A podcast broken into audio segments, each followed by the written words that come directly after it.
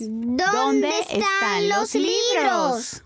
¿Cómo va la vida luego de una cesárea de urgencias, una estancia en cuidados intensivos y un proceso largo de terapias?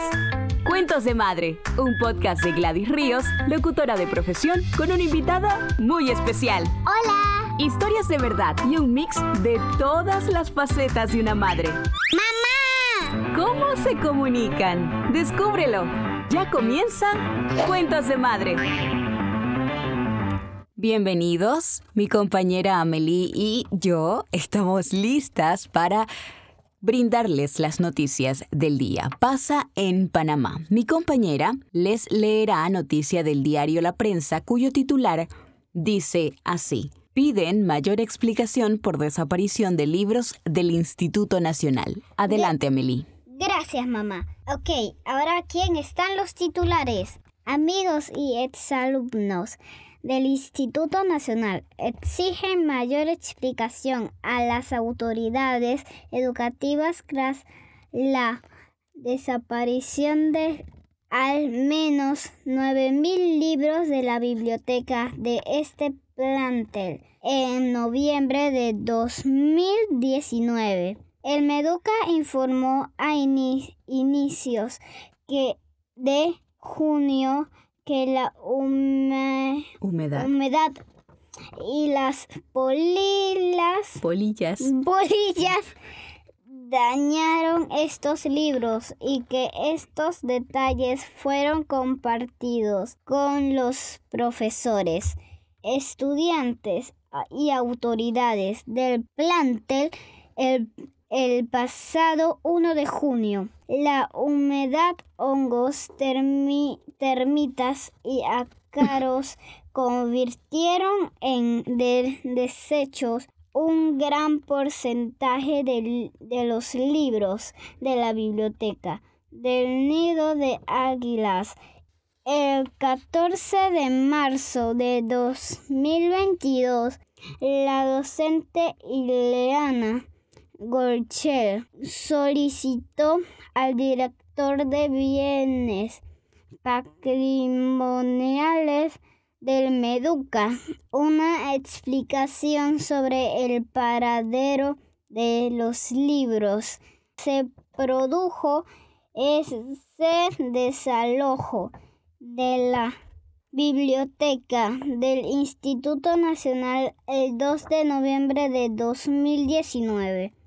Recordó que en un inventario de la escuela se reportó la existencia de unos 9.412 libros y que el desalojo se dio sin pruebas de que realmente estuvieran dañados y sin la consulta de las autoridades indoneas. Gracias, Amelie. Hablemos ahora, discutamos esta noticia. ¿Qué piensas de lo que acabas de leer, de esta situación con los libros de la biblioteca del Instituto Nacional que desaparecieron y las condiciones en que se encontró la profesora y escritora Ileana Golcher con la biblioteca cuando ella estaba haciendo una investigación, se acercó al Instituto Nacional para hacer sus consultas y descubrió lo que descubrió Mm, han desaparecido porque polillas y hongos y arcos acaban de dañar los libros del Instituto Nacional. ¿Comprendiste lo que estabas leyendo? Ajá. Ok, eso fue lo que dijo el Meduca, que es el Ministerio de Educación. Lo que están pidiendo tanto egresados del Instituto Nacional como algunos amigos del instituto es que digan dónde, a dónde se llevaron los libros y que presenten algunas pruebas de ese deterioro, de eso que me acabas de decir, que muestren esos libros deteriorados por la polilla, por el comején, por la humedad, que, que, que son explicaciones que tienen que darse, que necesitan darse. Hablemos de los libros, Amelie. ¿Por qué los libros son importantes? Los libros son importantes porque totalmente nos hace descubrir cosas nuevas. Esos libros, una gran parte de los libros que desaparecieron de la biblioteca, son libros históricos, son libros importantes, son libros que nos cuentan a los panameños, al país, nuestra historia, nuestra identidad. Son libros que se escribieron para que las generaciones que ya pasaron, como la mía, como la tuya, y las que todavía no han nacido, puedan volver, regresar a esos libros para saber sobre su país, sobre su pasado, porque como se dice no podemos entender muchas cosas si no conocemos nuestro pasado. Por eso es importante cuidar los libros. Sí. ¿A ti te gusta leer? Sí, me gusta leer. Ajá. Sí. A mí me asombra de lo que leíste el hecho de que se descubriera tal ausencia de los libros de esa biblioteca por la llegada de alguien externo al colegio. No, no sé, o sea, lo primero que uno piensa, esa biblioteca no le hacía falta a los profesores, a los estudiantes que no no lo habían reportado, que la situación no la habían reportado antes. Ay, lo otro que me duele es que hayan hecho eso un 2 de noviembre. Los libros no están muertos, los libros no van a morir. Por más tecnología, los libros son importantes. Y los libros tienen vida y los libros se tienen que respetar. Entonces, ¿cómo tú resolverías esta situación? Resolvería esta situación decirle a ellos, no hagan eso, cuiden los libros. Tengo aquí el libro Historia General de Panamá, volumen 3, tomo 1, el siglo XX. Este libro se escribió como una iniciativa del Comité Nacional del Centenario y eh, estoy en la página 210 donde hablan de Ricardo Miró que es considerado el poeta nacional por excelencia, sobre todo por el poema Patria, en el que define este concepto lejos de la proclama cívica o patriótica y lo llena de sentimientos y emociones. Es significativo porque brindó a los panameños de su tiempo y a los de la posteridad una fórmula insuperable para amar a la patria, ya que la querencia no está fincada en una grandiosa extensión territorial, ni en la heroicidad de sus sagas históricas, ni en las estadísticas del progreso. La base del amor patrio es el sentimiento, es el recuerdo, es la vida. Vamos a leerlo aquí entre las dos, estas cuatro líneas. La patria es el recuerdo pedazos, de, la vida, vueltos vueltos en jirones de amor o de dolor. La palma rumorosa la música sabida. El huerto ya sin flores, sin hojas, sin verdor. Cuidar nuestra historia, la historia que quedó escrita y que se escribe y que se tiene que seguir escribiendo en los libros, es hacer patria también, porque como dice la canción de Rubén Blades, ¿cómo es? Patria. Son tantas cosas bellas.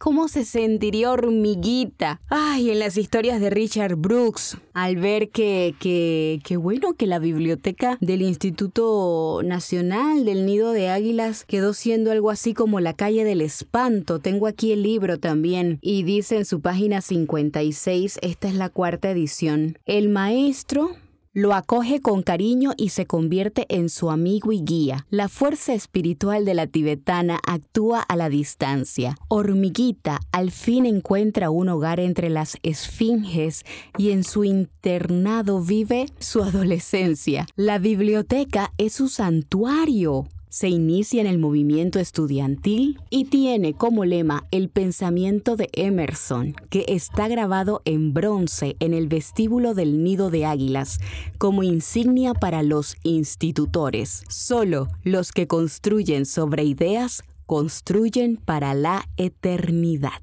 Ahora, Meli, vamos a cerrar el podcast de hoy y este tema, este noticiero, esta mesa de debate, con un extracto del discurso que pronunciara el profesor, gestor cultural, escritor Ariel Barría Alvarado un 20 de octubre del año 2006 en el Teatro Nacional. Fueron palabras pronunciadas en representación de los escritores que ese año ganaron el concurso Ricardo Miró y habla de los libros Dice así, un libro no te llena el vientre si tienes hambre, pero sí te dice cómo podrás llenarlo. Un libro no te hace inmune a las armas de la violencia, pero hace que tu corazón no sea violento.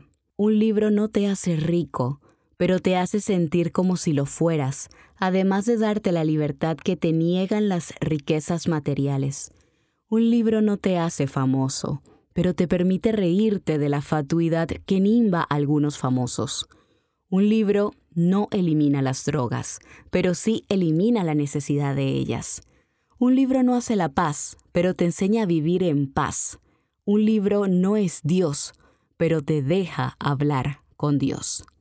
Es necesario, urgente, que esta acción sea acompañada desde los hogares por los padres y desde la escuela por los maestros, al igual que debe ser reforzada por una acción constante y consciente de los medios de comunicación, los que deben comprometerse a mostrar no solo sangre, no solo corrupción, no solo villanías, deben abandonar la práctica de hacer héroes populares a los pillos y en cambio dar oportunidad a que también se propaguen las imágenes de trabajo, de honor, de compromiso, de paz, que al fin y al cabo son mayoritarias. Necesitamos con urgencia que esos medios declaren muerta la fatal convicción de que las buenas noticias no son noticia y emprendan campañas para permitir que los jóvenes que honran su época también hallen cabida en los titulares titulares. ¿eh? Caemos en la palabra con la que empezamos el podcast, palabras de Ariel Barría Alvarado, que nos caen muy bien en este podcast hablando de este tema. También la poesía patria de Ricardo Miró, la canción Patria de Rubén. ¿De Rubén qué? Blades. y em, todo lo que hemos conversado. Así que bueno, Meli, ay, hablamos mucho en este episodio. Ok, te voy a dar el paso para que te despidas del noticiero, ¿ok? Bien, a ver, déjame inspirarme. Dame conteo. Entre esos. 3, 2, 1. Listo, y esas fueron todas las informaciones en la edición de hoy. Amelie. Despide. Ah, adiós. Así tú despides el noticiero. Ah, hasta pronto. Chao. Ay, no, se acabó el episodio. Sigue compartiendo con Cuentos de Madre en cuentosdemadre.com y en las redes sociales como Cuentos de Madre. Gladys Ríos y Amelie te esperan la próxima semana. Síguenos, dale like, suscríbete y compártelo con tus amigos a los que les gustará escucharnos.